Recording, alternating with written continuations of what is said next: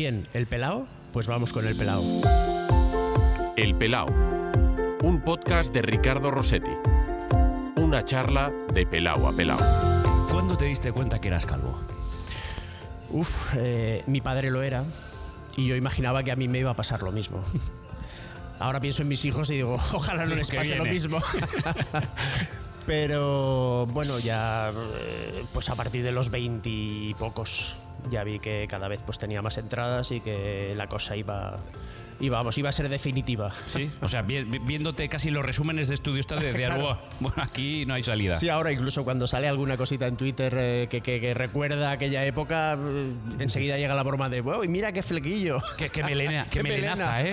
Porque, claro, tú ves fotos, tú te, reconoces, ¿no? O sea, además, claro, tu imagen, una vez que llegaste a Primera División, eh, todavía lu- lucías Sí, pelo, sí, lucías... sí. ri- ¿Rizo llegaste a lucir? No, no, no, Poquito. No, no, pero vamos a ver, yo llegué con 17, 18 años y claro, ahí todavía tienes Todavía pelo. melenao. Después, eh, pues poco a poco ya. Y yo creo que ahora la gente me recuerda un poco pues con esta imagen. Eh, es más, yo mm, muchas veces voy por la calle y lo que hago es ponerme la gorra y a veces, voy muchas veces con gorra, ¿no? O con un gorrito, con lo que sea.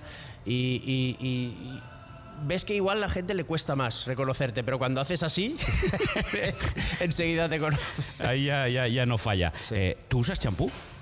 Sí, claro. Pero vamos, no, no, no, no demasiado especial. Claro, no, no, es que me Uno dices, cualquiera. Sí, sí, claro, hay mucha gente que a esta pregunta dice, Sí. no, no, no, yo, yo lo primero que pille, ja- jabón, gel, da igual. Eh, bueno, vamos a ver, si no lo llevo encima. No pasa nada. Si no lo llevo encima, no pasa nada. Eh, ¿te, has, te has llegado a rapar? Porque tú, tú luces todavía un poco de pelo, pero no, te- te no, has- no, no. esto no. Rapar del todo no. Nada. Eh, ahora, lo que sí que es verdad que cada vez, pues yo. mm, Es con máquina, yo me corto el pelo con máquina y cada vez he ido bajando. Primero al 3, después al 2,5, al 2 y ahora estoy en el 1 ya. Tú, tú eres de los como es que. No, no, todavía no, a la siguiente bajo un poco más. Es como. Estoy en el 1 ya. Sí, estás en el O sea uno que- dentro de nada. Pero eh, ya, eh, vas tú, ya no vas al peluquero, ya. Sí, sí, voy, voy. voy. Sí, yendo siendo el peluquero. allí, Sí, sí. Además es que nosotros tenemos relación con la misma peluquería desde que éramos jugadores del Valencia. Ya. Y claro, yo empecé a ir a los 17 años y todavía voy a la misma. A la misma. A la misma. Claro, esto es ya como un acto de Sí, fe, sí, casi. Sí, sí, un acto de fe, sí, exacto. Eh, hola, Fernando. Hola. Eh, es curioso, pero eh, eres una de esas personas que uno se encuentra en el mundo que con un nombre tan común, entiéndeme bien. Fernando, na- nadie, nadie duda. Eres tú. Pues fíjate los apellidos, Gómez Colomer. Claro, o sea, claro, pero esto, esto le pasa a poca gente. ¿eh? eh. Si ahora mismo tú y yo decimos, ¿te acuerdas de González? González, bueno, pues, es Felipe sí. González, presidente. García, García solo hay uno, y mira que hay Garcías en este país. Fernando, pues eh, Bueno. tienes poco, poca, poca equivocación. Hombre, vamos a ver, pues a mí me, me satisface un poco eso, ¿no? Yo creo que el ego está para. Ya estamos retirados hace mucho tiempo y al final, pues, pues. Que, que haya personas que todavía te reconozcan o te pidan una foto o te pidan un autógrafo para su hijo, que ahora ca- lógicamente cada vez son menos, pero que pase de vez en cuando, la verdad es que te alegra. Yo me alegro de que eso pase de vez en cuando y que cuando la gente dice Fernando el del Valencia, pues ya sepan, ya sepan un poco quién es, ¿no? Eh, Pues la verdad es que sí, me satisface. Porque tú, ¿qué haces ahora? Pues mira, yo aparte de comentar partidos eh, para Radio Nacional, escribo artículos para las provincias, colaboro también con una radio local, CV Radio, con Paco Lloret, y abrí una nueva vía porque el tema del fútbol se está poniendo difícil. Intento volver al mundo del fútbol, o bien en dirección deportiva, o bien como entrenador. No me importa que sea en cualquier parte del mundo, pero de momento y desde que me hicieron dejar el Valencia, pues ha, costado. Sí que es verdad que he estado tres años entrenando en tercera división, pero de momento nadie tira de mí para superiores categorías. Y eh, abrí una nueva vía, como te he dicho antes, y trabajo pues, como coordinador de equipo, tema logístico, en una empresa de automoción que se llama Autodisa Selección, en Valencia. Eh, eh, ¿Te duele no, no tener un sitio en el Valencia que, que, eh, en los últimos años eh, has optado a ser presidente, Sí, has sido director bueno. general, has sido pues, Sí. director deportivo, pero, pero en un sitio tan, tan identificado como es Valencia, con esta ciudad Sí. en la que estamos ahora mismo grabando la, la entrevista, y, y en un club tan, tan con, con una historia tan arraigada con muchos futbolistas. Vamos a ver, a mí me llama la atención. Me llama la atención y te, lo voy a explicar. Eh, yo quizá me muera habiendo trabajado solamente dos años para el Valencia después de retirado. Después de 15 años como jugador, como te digo, habiéndome formado, eh, hablando inglés, eh, habiendo sido político, he sido director general de la Generalitat Valenciana, he sido asesor de un ministro extranjero, del ministro de Juventud y Deportes de Georgia. Es decir, que miras mi currículum y dices, ostras, pues este chico es que ha hecho de todo después de retirado y además a alto nivel. Y, y sin embargo en el Valencia estuve dos años y el presidente de aquel momento pues decidió prescindir de mí cuando el equipo quedaba tercero, incluso mejor de lo que se queda ahora. Fue la etapa en la que se vendió a Villa, a Silva, a Mata y con los Fegulí, Matías, Soldado, Aduriz, Ricardo Costa, de Albert, César y compañía, pues quedábamos terceros con Unai como entrenador. O sea que, que digamos que esa transición fue realmente positiva. Eh, pero como te digo, pues Manuel Llorente decidió prescindir de mí y, y- y luego piensas, seguramente me moriré sin haber trabajado mucho más de, o sea, más de dos años después de retirado por el Valencia. ¿Y de qué me sirve toda la formación y toda la preocupación y todo el seguimiento y el sentimiento que yo siempre he tenido por este, por este club? Digo, pues seguramente solo para eso, no para nada más. Me llama la atención, me llama la atención. Yo a veces pienso que después de, de- de retirado solo haya trabajado dos años para el club de mi vida y con el que creo que puedo ocupar casi casi cualquier puesto, pues me, me- me- ya, ya digo, me, resulta chocante. Pero bueno, eh, pero como digo, hay que buscar otras cosas y, y en el Valencia no se acaba el mundo. Claro, lo que pasa es que tú has sido una piedra angular del Valencia. Eres el futbolista con más partidos en la historia del club. Que se dice pronto. Pero bueno, Eso ya no vale. no, no. Eso vale para tu currículum, para decir, Mira, eh, para dejarle a tus nietos, mira, Mira, vuestro Ricardo, abuelo. te voy a leer un, un tuit que retuiteé ayer. Y fue del preparador físico que yo tuve conmigo en el Alcira un par de años. Y, y la verdad es que es muy llamativo y me viene, y me viene muy bien, eh, a ver si lo encuentro, porque fue ayer, ¿no? Y él decía, muchas veces me pregunto cuál puede ser el principal factor que explica el éxito y cada día lo tengo más claro para mí.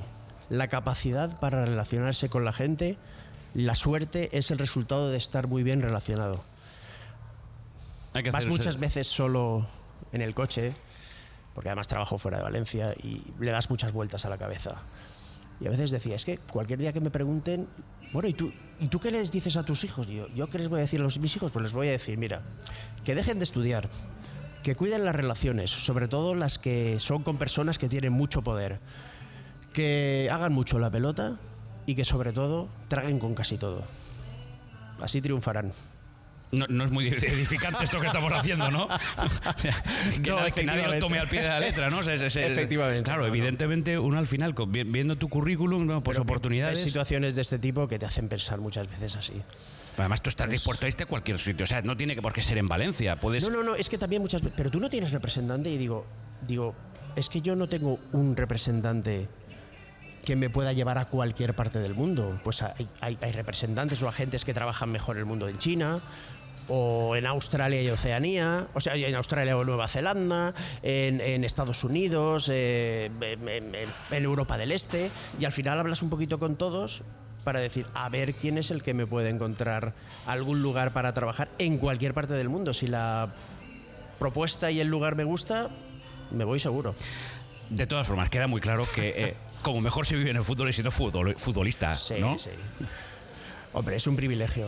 Es un privilegio. Y si eh, encima eh, metías goles como metías tú, Claro, yo como digo muchas veces, pues, pues eh, a veces los aficionados o las personas piensan en el mundo del fútbol como, como fíjate, es que ay, el dinero que ganan, tal y cual, y yo les contesto, haber sido tú futbolista.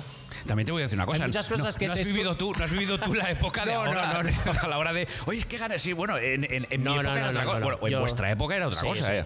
Yo, yo eh, creo que me retiré justo, me retiré en el 2000, justo en el momento en el que esto dio un, un salto de calidad multiplicado, multiplicado por 5, por 6 en esos primeros años. Habréis llegado 10 años más tarde. No, no, claro. Pero es que, claro, llegó la Champions y llegó la, el mundo de las televisiones. O sea, los derechos televisivos que, que- que- que- que por los que se, se venden, los clubs reciben dinero. Y, y ese salto de calidad, esas dos cosas unidas, en mi época no existían. Existía el partido de los sábados y mm, el que quedaba segundo jugaba la UEFA, no jugaba la Champions League. Así era la UEFA como era. Exacto, también. exacto, también. te voy a decir una cosa.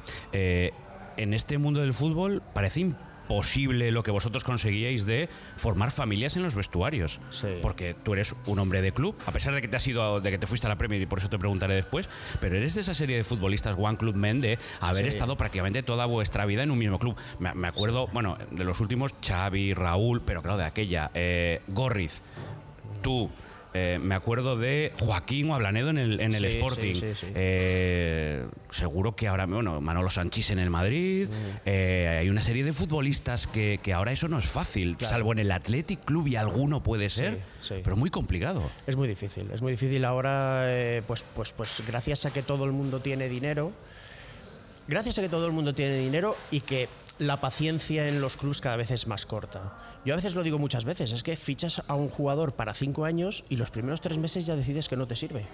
Llega el mercado de invierno y ya lo quieres ceder y sacártelo encima. Digo, pues se lo ha fichado para cinco años. No, no, ten un poquito de paciencia y espera. Eh, aquí muchas veces eh, eh, se me criticó mucho el fichaje de, cuando fui director deportivo, el fichaje de Tiago Carleto. Y yo a veces siempre digo lo mismo, digo, mira, en los primeros seis meses, en los primeros seis meses Tiago Carleto jugó 60 minutos, horrorosos, y se fue del Valencia. Digo, Fegulí en los primeros seis meses jugó cero y fue cedido incluso a la Almería. Y fíjate lo que después dio Fegulí para el equipo. A veces hay que tener un poquito más de paciencia, pero es que ahora se ha perdido completamente con entrenadores, con jugadores, nadie tiene paciencia y, y el cortoplacismo es. Bueno, Bueno, es que la vida otro, es así, otro, ¿no? otro. La vida es así ahora mismo, ¿no? Sí. O sea, la vida es ya, te diría que hasta para el periodismo. Antes tú podías pensar una noticia, bueno, lo que, publica, lo que se publica mañana, no, lo que Sí, se publica ahora, para mañana ya ha caducado. O sea, la vida es ya Sí. Vuelvo un Ya. poquito a la, a la pregunta que me has hecho anteriormente, si antes existían jugadores de mucho que, estaban mucho más tiempo en los clubs y, y no sé por qué, yo creo que, que los objetivos que en realidad tenía la entidad no te apretaban tanto porque como no había tanta diferencia económica en conseguir jugar la UEFA o no, en este caso conseguir, conseguir jugar la Champions o no, sí que hay mucha diferencia económica, y luego la exigencia de los aficionados con el mundo televisivo, es que, es que empezaron hasta, hasta, hasta televisarse los, los, los entrenamientos, ahora ya no porque son No, prácticamente hubo- todos a puerta cerrada. Hubo un boom de cada Claro, día es de que verano no podías fallar ni en partido. un entrenamiento. O sea, cometías un error y se comentaba en los medios de comunicación, ¿no? Pero bueno, bien. Y, y- y sí que es verdad que los jugadores, al estar tanto tiempo unidos, pues, pues formábamos más, más. Había mucho más unión entre nosotros, menos menos digamos ese profesionalismo esa profesionalidad tan práctica y tan tan oye vengo entreno tal me relaciono con uno o dos y nada, y nada más amigos amigos tenías dos Ya. pero bien relacionado con todos. Eh, y ahora sí, eh, como decías tú, en la propia vida es, es, eh, todo funciona muy rápido y, y las cosas, si no funcionan, se busca, se busca hacerlas cambiar, por desgracia. Y a veces tener un poquito más de paciencia pues te da mejores resultados. Y si al final ya no te los da, pues entonces buscas, un- buscas una solución. Claro, además antes digo yo que lo más a lo que podía aspirar un futbolista es, oye, te llama el Madrid o te llama el Barcelona. Ahora esto es mucho más global, pero me Sí, imagino que en sí. aquella época que te llamase el Madrid o el, o el Barcelona Claro, estando en Valencia, claro. tú te quedaste, pero a ti te llamaron. Sí, sí, sí. Sí, yo tuve varias oportunidades para irme, pero bueno, al final siempre dejé un poco en manos del club eh, la decisión. Solamente una vez el club se lo pensó, las otras no. ¿Con quién? ¿Con el Madrid o con el Barça? Con el Atlético. ¿Con el Atlético? De Jesús Gil, sí. Ahí es cuando se lo pensó. Yo mm, aquí pues estábamos en una situación en la que ya mucho tiempo en el mismo equipo. Ya ¿Qué sabes- año era? Puf, Bueno, pues tiene no que ser más de los no 90, recuerdo muy porque bien. Gil será, será cuando nosotros teníamos a Hiddink como entrenador, a Hus Hiddink. Y serían los 93, 94, por ahí más o menos, y, y 92, 93, por ahí. Y, y ahí sí que se lo pensó, eh, pero finalmente tampoco, tampoco, tampoco. ¿Y de estas salió. cosas te arrepientes? O sea, te arrepientes, no te arrepientes porque la decisión no es tuya, pero eh. ¿te hubiese gustado que hubiese salido aquello? Vamos a ver. En aquel momento no, jamás me arrepentí. Ahora, hoy, hoy y en la situación en la que yo estoy, si hubiese tomado la decisión, yo ahora no estaría en la situación en la que, en la que estoy, eh, digamos, esperando y esperando y esperando que pueda volver. Porque creo que el que es exjugador de un equipo como el Fútbol Club Barcelona, como el Real Madrid, suele tener más facilidades para eh, tener actividad y- e incluso mucho más en el extranjero. Es mucho más reconocido. Ya sabes que los equipos, pues en función de, de su historia y de sus resultados, pues por eso ahora van ganando terreno equipos como el Valencia, como el Sevilla, pero, pero real, como lo ganó el Atlético de Madrid en la primera época de, de Simeone, cuando ganaron los títulos. y eh, pues, pues ahora poco a poco estos equipos se van acercando, pero aún resulta complicado. Se me está pasando por el, con todo esto que me dices, pero también por lo que por, por época de jugador, pero por esto que me dices, se me viene el nombre de Robert Fernández. Roberto, ¿no? Eh, es por ahí, por lo que me dices. Es decir, eh, él No, se no, fue al Fútbol Club Barcelona y mira la salida. No había pensado en él, pero, pero es verdad que su primera experiencia como director deportivo es el Fútbol Club Barcelona. Ahora no está trabajando como director deportivo en ningún club, pero eh, sonó en su día para el Arsenal, sonó en su día para. Ha sonado para. Incluso sonó aquí para, para el Valencia. Eh, eh, yo, para ser director deportivo del Valencia, primero tuve que estar como director deportivo cuatro años en Segunda B, tres en el Castellón y uno en el Alicante. Yo siempre me ha gustado empezar un poco de abajo. Ya. Eh, ahora se habla de, de- de- de César Sánchez, que ha sido nombrado nuevo director deportivo del Valencia, y es que no tiene experiencia, es que tal y es que cual. Y yo muchas veces me pregunto, bueno, ¿y qué experiencia tenía Subirás cuando fue nombrado director deportivo? ¿O qué experiencia tenía eh, Jesús García Vitás cuando fue nombrado director deportivo del Valencia? Ninguna. Eh, al final es que los clubes eligen por lo que eligen y lo único que hay que desearle es que tenga el acierto suficiente para que las cosas le vayan bien y nada más. Eh, a veces eh, escucho estas cosas y digo, si al, si al final de los pocos que ha tenido formación he sido yo que estuve cuatro años en segunda B siendo director deportivo de estos clubes y, y- y finalmente me llegó la oportunidad del Valencia gracias a Vicente Soriano, pero, pero si no, mm, creo que ni me habría llegado. Ahora que nombres a César, lo que te costó a ti fichar a César como jugador para aquí, ¿eh? No me costó mucho, pero, pero, pero sí que es verdad No, tuviste que, que convencer, a más de uno Sí, tuviste sí. que convencerlo. Exacto, exacto. Sí que es verdad que, claro, exportero del Madrid, del Real Madrid. eh, César además defiende mucho sus, sus colores y cuando venía aquí a Valencia incluso con el Real Zaragoza también con la grada y tal. Y, y- sí que es verdad que, que desde el propio club, pues, oye Fernando, ¿y vas a fichar a César? Y digo, "Mm, sí, sí, eh, es César el elegido y, y- y, oye, es que te van a matar. Y digo, mira, oye, luego dependerá de su rendimiento. El chico es inteligente, eh, es buen portero, habla bien. Con que haga dos o tres buenas actuaciones tiene Esto suficiente. Y ya está, esto es el fútbol. Y le fue de maravilla. Renovó, me parece que un par de veces o tres. O sea que vive en Valencia. eh, No, y ahora sus hijos estudiando aquí y ahora es director deportivo del club, sí. Eh, claro, es que eh, al final esa relación con la grada, los que estáis aquí siempre lo veis de una manera, los que estamos fuera de Valencia Sí. siempre ve- vemos, me estalla a veces como, eh, ¿qué se le está pidiendo? Y al final tú hablas con la gente de Valencia y hombre, la gente de Valencia aquí Sí. tiene muy claro lo que quiere. Cuando aprieta... El, cuando aprieta a favor, cuando las Sí, cosas van sí, bien, sí. aprieta mucho al rival. Sí. Y cuando las cosas cuando- van muy mal. Cuando las cosas van muy mal, le aprieta el equipo Exacto, también. Cuando las no, y cuando las cosas no, no, pero cuando las cosas van muy, Ah, muy, muy vale. mal en situaciones muy, muy preocupantes, Ahora ahí aquí también. estamos nosotros. Exacto. Pero cuando las cosas van Pero así, ni fu ni fa. le- a que le aprietas el equipo Exacto, es, a vosotros. Sí, eh, y ¿sabes qué pasa? Eh, eh, y yo creo que antes más. Porque antes quedabas segundo y el pensamiento es, joder, otra vez la UEFA. Ahora es que quedas cuarto y juegas la Champions. O sea, que, que- que antes incluso era otro año sin título. Hemos quedado segundos, pero otro año sin título. Hemos jugado la final de Copa, pero, eh, Fernando no ganó nada el Valencia. Pues digo, ah, pues bueno, bien, pues vale. pero, pero, pero, pero, pero sí, sí, bueno. Valencia es que eh, eh, eh, la afición del Valencia lo que quiere es ver a su equipo esforzarse. Es verdad que cuando juegas mal o eres dominado por el rival parece que no te esfuerces, sin embargo el jugador se está esforzando, ¿no? Pero, pero, pero sí que es, sí que es exigente, es verdad. Pero yo creo que desde fuera se ve más de lo que en realidad es aquí, porque el jugador nota mucho el apoyo de los aficionados del Valencia, ya digo, en situaciones muy buenas y situaciones muy negativas. Eh, y luego también que todas estas personas que a veces hablan de lo que pasa en Valencia no se fijan mucho en lo que pasa en sus propios clubes, que también hay exigencia y también exigen a su- o sea, eh, critican a sus futbolistas cuando no hacen bien las cosas, ¿no? Sí, lo que O sea, pasa es que- esto es en ah, general. se- se ha Pero- trasladado- se y ha también es trasladado- verdad que, que para nosotros el Valencia es un grande.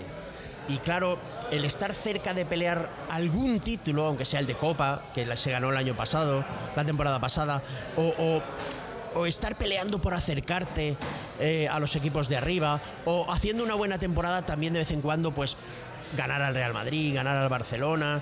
eh, estas cosas también, también ayu- ayuda mucho. Por ejemplo, la temporada pasada fuiste, no pasaste la fase de grupos de la Champions. Sin embargo, si- siempre que se habla de Marcelino se valora una barbaridad el que, aparte de la Copa y aparte del cuarto puesto en la Liga, se llegó a semifinales de Europa League, que yo creo que era normal, además con el sorteo que más o menos tuvimos, pero se valora. El, la afición lo que quiere es que el equipo esté cerca de pelear o que por lo menos eh, sienta eh, que está, que está ahí eh, luchando por conseguir cosas importantes, aunque finalmente, pues, oye, quedar cuarto está muy bien y se celebra. Y en la Copa, pues dependiendo de lo que te vaya tocando, pues a ver hasta dónde llegas. Sí, pero la Copa a Marcelino no- ni ganarle le sirvió para, para seguir, fíjate. ¿eh? Bueno, yo. Lo que pasa es que eso es, otro, eso es otra va- película, sí, ¿eh? Vamos a ver, eh, eh, yo. Eso, claro, las declaraciones de Marcelino después diciendo que Peter Lim no quería ganar la Copa. Vamos a ver, yo escuché a Mateo Alemán decir que la Copa no les preocupaba, que no lo que importante era la Liga. Y lo importante Yo era también- ser cuarto yo para también- volver a Yo también, Champions. Ricardo, vi la alineación de Marcelino en Getafe y había ocho reservas. Ocho reservas, es decir, el propio entre- al propio entrenador no le importaba. eh, En la ida, estamos hablando de la en ida de cuartos. claro. al propio entrenador no le importaba caer en, en- en la, en, la, en la Copa porque en la Liga llevábamos 23 puntos en la primera vuelta. Entonces, eh, claro, lo que importante era, era conseguir la cuarta plaza de, de Champions y la Copa en aquel momento molestaba. Es decir, si no pasamos, no pasa nada. Claro, después eliminas al Getafe con dos goles en el 93 y en el 95 y te toca el Betis, hay que ir a por la Copa. Hay que ir por lo menos a jugar la final de Copa. Y luego se dieron las circunstancias que se dieron. El Barça venía, Como de- venía. de, Liverpool, eh, de, de la derrota de Liverpool, eh, Valverde en entredicho, los jugadores sin ganas. Además, eh, Dembélé lesionado, no recuerdo, es Luis Suárez lesionado, todo el mundo lesionado. Pues oye, hay que Y deprimido, intentar el pelearlo. Barça deprimido. Hay que Y intentar, y la hay que intentar pelearlo, claro. Estaba pensando con Marcelino, no coincides por poco. Yo estoy pensando, Marcelino, va a la selección, por ejemplo, de los Juegos Olímpicos de Moscú. Tú formas parte de la generación de, de aquel europeo del 86, ¿no? No. Yo fui subcampeón mundial del en el 85 de la selección sub-20 con Sí. Marcelino. Era mi compañero de habitación. Era- Venga, mira, esto- Siempre. esto- tu compañero de habitación. Yo creo que después de con su mujer. Yo el- pensaba que ahí no habíais Después de con su mujer, con el que más ha dormido ha sido conmigo. ¿Pero coincidisteis en algún sitio más? Bueno, solo en la selección nada más, porque en la por clubes no. Claro, en la selección, en clubs no. En la selección no. Porque yo siempre, como te decía antes, siempre recuerdo esos dos, esos do- esas dos gestas, esos dos hitos, el, el- el que se quedara campeón de Europa sub-21 y subcampeón del mundo sub-20, eh, eh, es lo que yo considero como el inicio de los grandes triunfos de las selecciones inferiores españolas en, a lo largo de, de- de- de todos estos, de, estos casi eh, 35 años. Marcelino, estás tú. ¿Quién más está en esa selección? En esa selección eh, sub-20 estaba eh, Lopetegui y Unzué como porteros. porteros. Unzué era el titular. Estaba, pues, eh, no quiero olvidarme de, de- de- de ninguno. Pero, Alguno nos pero vamos a ver, dejar, no te Exacto, preocupes. sí. Bueno, estaba Marcelino, estaba Aurelio Gay, estaba eh, Goico Echea, eh, estaba Mendiondo. eh, es que ya tendría que repasarlo. eh, tendría que repasarlo. Estaba Marcelino, ya te, ya te he dicho. eh, estaba Losada. Estaba Najim. bueno, esa fue la selección que quedó. Tú luego vas al Sub-20. mundial, tú vas al, al- al mundial de Italia. Sí. Que además recuerdo aquel programa que hicimos en Gol, camino sí, del sí, mundial de, de- de Brasil, que hablamos un poco. Oye, fue una concentración aquella tensa con Luis Suárez, ¿eh? después de aquel empate con Uruguay. Exacto, sí, sí, sí. Ahí hubo. Creo recordar que hubo una. Una rueda de prensa que pusisteis ahí a los 11 jugadores, ¿no? Me parece ya. Bueno, no, yo no estaba, ¿eh? me quedaba muy. Bueno, con, bueno, 90, te con, meto en tre- el- con 13 años, pero bueno, vale, gremio pero quiero decir periodístico, que- que sí. El gremio periodis- los periodistas pues colocaron ahí a los 11 jugadores y, y a Luis Suárez después de aquel partido y bueno, sí, sí, fue, fue difícil, aunque luego el equipo se clasificó bien porque se ganaron los dos siguientes partidos. Y, y- pero bueno, después vino el, partido contra Yugoslavia en, en Verona y bueno, pues eh, Stojkovic nos Aquellas faltas, dos ¿eh? golazos, sí, la falta ahí, el, el recorte que hizo, una pelota que venía muy alta, muy vertical, le hizo un recorte fantástico. Tú eres el y la 10 de esa selección, además, eres el 10. Bueno, pero eso, eso es una anécdota, ¿eh? Eh, Bueno, porque la que- selección elige por antigüedad Vale. el dorsal. Yo era el penúltimo en elegir. El penúltimo. El último creo que era Alcorta. El último. No sé, Alcorta lleva el 10 y Rafa lleva el 10. No, pero el último era Alcorta, me parece. Y, y- y- y claro, empiezan todos a elegir, a elegir, a elegir. Y yo digo, "Na- nadie coge el 10. No quería nadie el 10. ¿Y eso por qué? porque al 10 lo identifican como, como uno de los jugadores referentes del equipo a nivel ofensivo, a nivel creativo, a, a todos los niveles. Y nadie quería el 10. Claro, al final me quedaba el 10 y el 12 y dije, oh, pues el 12 no me gusta, me cojo el 10. Y el, 10 fui yo, sí. Estaba intentando pensar, por ejemplo, en el Mundial de México, quién podía llevar el 10 y ahora no recuerdo. No lo- Porque claro, como, como en la liga era del 1 al 11, que esto no Sí, cambió hasta sí. mediados de los 90, pero en los mundiales te cogías del 1 al 21. bueno, Sí. El 21 quedó para Mitchell, Butragueño lleva el 9, no lleva el 7 en la el selección, 7. lleva el 9. El 9, sí, El sí. 9 lleva el 9 en la selección. Sí, sí, sí. sí. Eh, no sé, a partir de ahí, Pues con el 10 pasó eso en Italia. Nadie lo quería. Explícame cómo te vas un día a la Premier cuando irse a la Premier no, no, no muy era. complicado. Muy complicado. Yo- Porque ahora, ahora se van todos a la Premier. En la Premier hay mucho jugador español de, de- hace unos años, pero cuando tú te fuiste. Sí. Eh, en aquella época a mí me pasó algo. Yo tenía 32 años. 32. ¿Ya sabías Solo. inglés? No, no, sabía un poquito, un poquito. One lo, lo suficiente. Lo Como del, dice Klopp, one beer. lo del- exacto, lo del colegio y, y un poquito más. Eh, eh, yo acabé en el Valencia. No tuve ni una oferta de un equipo español, ¿eh? Con 32 Ni años. una, ni una oferta de un equipo español, ni una de nadie.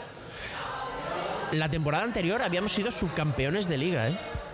Subcampeones de liga. O la anterior, una de las dos, o sea, dos años antes subcampeones de liga con Luis Aragonés.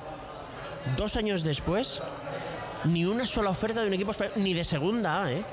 Nada, nada, nada.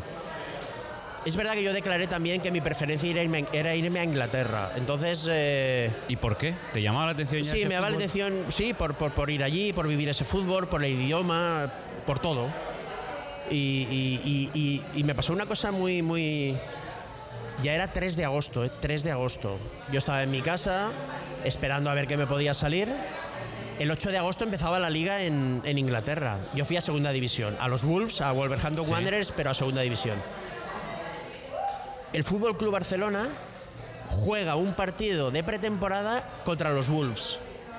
Y yo estaba en mi casa viéndolo. Pero claro, en mi casa viéndolo, pero se retransmitió en diferido. Se retransmitió en diferido, con lo cual ellos jugaron antes. Y no recuerdo, creo que a mí antes del partido me llamaron. Y me dijeron, oye Fernando, que Wolves está interesado en ti. El lunes tienes que estar aquí. Digo, "Coño, ¿Cómo ha podido ser esto? Y dice, es que han hablado con la gente del Barça, les han dicho que existía la posibilidad de ficharte y los del Barça le han dicho, fichalo Pa'lante. ya. Fichalo ya. O sea, que antes, cuando se estaba jugando el partido, no eras No. jugador de los. Cuando se estaba emitiendo, casi eras Esa- futbolista. exacto, sí, sí, Es sí. curioso. Era el lunes tienes que estar aquí.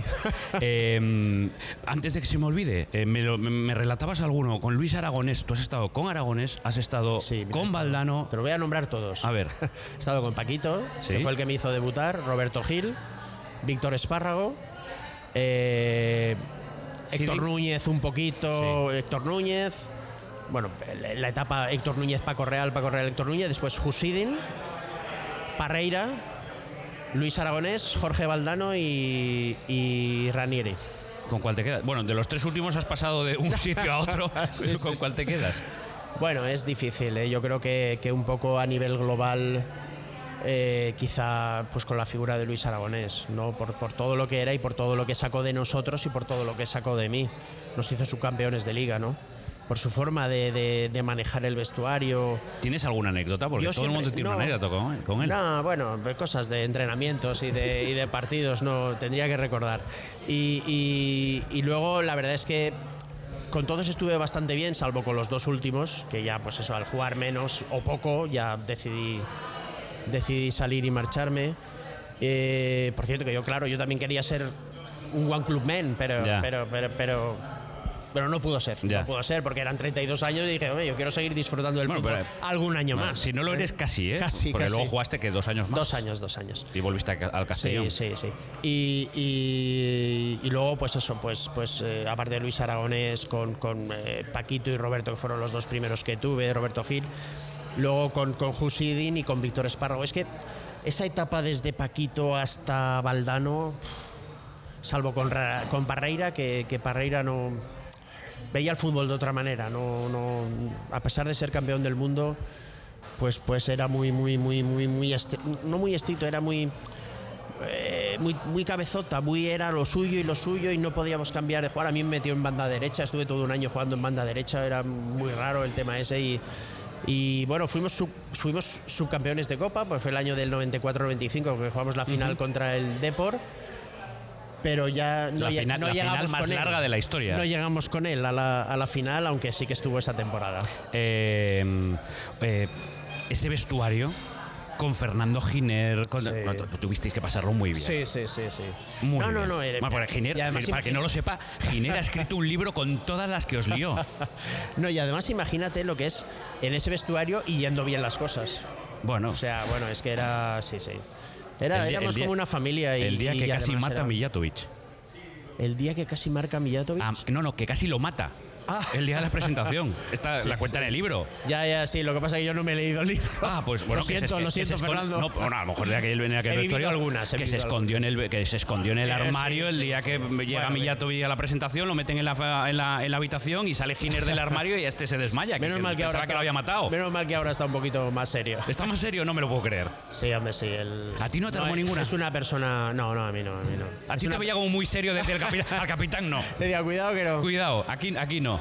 Sí, sí, sí, sí. Pero algunas has tenido que vivir con él, por lo menos de estar al lado de verdad. Sí, bueno, en pretemporadas, y, pero bueno, eran chiquilladas, ¿no? Al final te reías un ratito y fuera, y ya está. Mira, en el Sporting llegó a, a- a disfrazarse de azafata, de tripulante de vuelo. Está, además, creo que salió en un vídeo en el día después, en un, Sí, en sí. un avión. Eh, y claro, que yo fue de morirse de risa, con el salvavidas, con Sí, el. no, aquí en el chaleco, parador con también se disfrazó de, de- de un moro vendiendo cositas así. Tenía una colección además de, de caretas, ¿no? Sí, bueno. Creo el, que gran, sí. el gran Fernando. Luego, lo, luego, luego lo, lo veremos. Por cierto, ¿tú tuviste que decidir entre ser portero y jugador? ¿Qué es esto de que, que hiciste una prueba como portero cuando eras pequeño? Sí, bueno, es que. ¿Tú qué querías? ¿Ser portero? No, no, no, no. Porque no. todo el mundo, el otro día escuchaba a Ter Stegen, no, no, si yo quería ser delantero, como portero no quería ser nadie. Y No, Leo no. para preparar la entrevista, no, Fernando, no, no, yo pude ser, yo, Yo no si quería. tengo que ser portero, soy portero. No, yo no quería. Vamos a ver, yo jugaba en el patio del colegio y además yo vivía en San Marcelino, un barrio de aquí de Valencia, que jugábamos en la calle. Poníamos cuatro piedras y jugábamos en la calle. Eh, y entonces, eh, co- cosa que creo que va muy bien a los niños, sí, jugar ¿no? en la calle. Cosa que hemos perdido. Exacto, ya no se puede ahora. Pero, pero además hay una frase muy, muy, muy bonita de, de- creo que era de Johan Cruyff, que, que- que decía que él entrenaba a la semana tres o cuatro horas a la semana en la escuela del Ajax y, y dos o tres horas al día en la calle. Y acaba preguntando, ¿dónde creéis que aprendí más? En la calle. ¿Sabes? O sea, que es, es- es muy bonito, ¿no? Y, y, y no, lo que pasa es que yo vivía en San Marcelino, estudiaba en jesuitas. Jesuitas tenía equipo de fútbol también, que ahí tuve problemas con el, con el profesor de, de- de educación física porque no jugaba en el colegio y además mi padre trabajaba en el colegio. Y- y entonces había en el barrio un equipo muy, muy, muy, muy bueno. En, en- se llama- es el Colegio Salgui, que todavía existe, un colegio de allí del barrio, Colegio Salgui, que, que todavía es, es un referente en, en- en categorías inferiores, en categorías pues, alevines, benjamines, pre- prebenjamines, eh, infantiles, todo esto. Y, y- y- y, claro, yo fui allí yo veía que las cosas me las hacía bien. Igual algún día de estos en la calle me puse de portero, paré algunas y, y allí en el colegio salí pues necesitaban un portero y pues, pues, bueno, pues voy yo a ver de portero y tal. No, al final no. Nada. No me Lo quedé. tuyo era con los pies No. para, para adelante. Sí, y luego, luego la verdad es que no recuerdo muy bien por qué volví a ir como jugador. Ya. Como jugador. Y entonces ya, pues ahí estuve cinco años maravillosos y después, gracias a Vicente Guillot, al Valencia. Nos queda ya la, la recta final. Eh, ¿Irías a Turquía? Aquí a poner, a dejar de ser calvo, a ponerte un implante, ya que está tan, Ah. tan de moda viajar allí. A veces mi mujer me lo nombra. ¿Así? Dice, Vete a Turquía. No, no, no, no, yo, creo que ya no podemos. ¿Hu- ¿Hubiese sido en su momento? No, no creo, no creo. No, no, yo creo que. Ahora son muchos los futbolistas si- que, si- que- que pues se yo, ponen pelo. Pues ¿eh? yo te digo, yo al contrario. Si hubiese un- sido una persona no conocida, a lo mejor sí. Pero yo creo que ahora ya no podemos perder la Ahora ya no. No podemos perder nuestra sí. identidad. Eh, calvo icónico, ¿cuál es tu calvo preferido? ¿Tienes alguno? No. ah, ¿Te has fijado alguna vez en uno? Uf, no. La verdad es que tendría que pensar. He trabajado con, con, con calvos, como por ejemplo Javi Cabello, eh, que está ahora de asistente en, En el Alavés. Y con algunos más, seguro, pero. pero No tienes un calvo de no, referencia. no, no, la verdad es que ¿Y no. un melenudo al que envidiamos? No, tampoco. Bueno, hombre. yo qué sé, en su momento y a nivel futbolístico, pues a mí Maradona me parecía lo máximo, ¿no? Y no por el pelo, sino por el juego. No, luego Eh, tuvo, tuvo época de rizo aunque- largo, ¿eh? Aunque yo opino que. Yo personalmente opino que Messi Está por es encima. más grande ¿Tú llegaste en la historia. Contra Maradona llegaste a Sí, jugar. en el Sevilla. Con el Sevilla aquí, Sí. como contra Maradona. Em, ¿A quién le recomendamos que se rape porque está en esa línea delgada roja de tío? Ya. Uf, pues no lo sé. Me da igual que sea algún amigo tuyo, No, no, no, desconocido, no, que no lo conozcas, alguien al que, mira, te veo por la tele. Sí, no, pues mira, es, que so- son preguntas, Ricardo, que es- hay que pensarlas. Hay que pensarlas. Y es que el- como el no le doy nada de importancia a eso, el pues. podcast es así. Hay que pensarlo. Eso sí, eso sí, hay que, hay que, hay que No, pero sobre todo sí, todas estas personas que llevan pelo largo y que se lo ponen por encima para disimular y tal. Oye, si da Nada. igual, deja que caiga y ya. Esto, o, no vas a pasa Turquía, nada. o vas a Turquía o te Eh, pasas la maquinilla. Exacto. Eh, pues nada, Fernando, te tengo que agradecer la charla. Y como cada protagonista que se pasa por el pelao se lleva por lo menos un recuerdo en forma de caricatura, esta es la tuya, que está recién sacada del horno. Rafa, que es el caricaturista oficial del podcast, Muy bien. te ha colocado. Te ve más ejecutivo, fíjate. Sí. Te ve ejecutivo ahí con Pues traje y pues- corbata. Pues, pues te digo una cosa, la experiencia como entrenador me ha entusiasmado. ¿Sí? Me ha o sea, entusiasmado. si, si tú pudieses elegir ahora mismo, serías entren- eh, entrenador. Cualquiera de las dos cosas, no puedo, no puedo elegir. No, Cualquiera pero- de las dos cosas. Si no, pudiese elegir, Sí. pues no lo sé, quizá me decantaría más por lo de la dirección deportiva, pero Sí. lo de entrenador me ha entusiasmado. Muchísimo, muchísimo. Pues mira, bueno, los entrenadores también pueden llevar traje y corbata en el, en el banquillo, pero Bueno, esta- tercera división y segunda B es más complicado. bueno, pues eh, así es como te ve Rafa, el caricaturista de- del pelao. Esta te la llevas de recuerdo para que con ella hagas lo que, lo que quieras, pero por lo menos que cada vez que la veas ahí donde la tengas, que, que te acuerdes de una charlita que tuvimos aquí un día en Valencia con un cielo encapotado en esta cafetería del hotel, que por eso la música de fondo y, y el, y el rum rum y el bullicio, porque hoy aquí se respira fútbol, hoy aquí se juega un Valencia-Barça, así que te agradezco un montón, Fernando, la, la- Bien, la charla. Muchas gracias a ti. Espero que te lo hayas pasado bien. De maravilla. ¿Será la entrevista más surrealista que hayas tenido en tu vida? ¿Quién te va a entrevistar por cerca? Pues sí, aquí hemos venido a hablar contigo porque eres, y porque eres Fernando. Habrá poca gente que nombrando Fernando no, no- no- no te ubique. Así que nada, muchas gracias, Fernando. Gracias a ti, Ricardo. El Pelao, un podcast de Ricardo Rossetti. Una charla de Pelao a Pelao.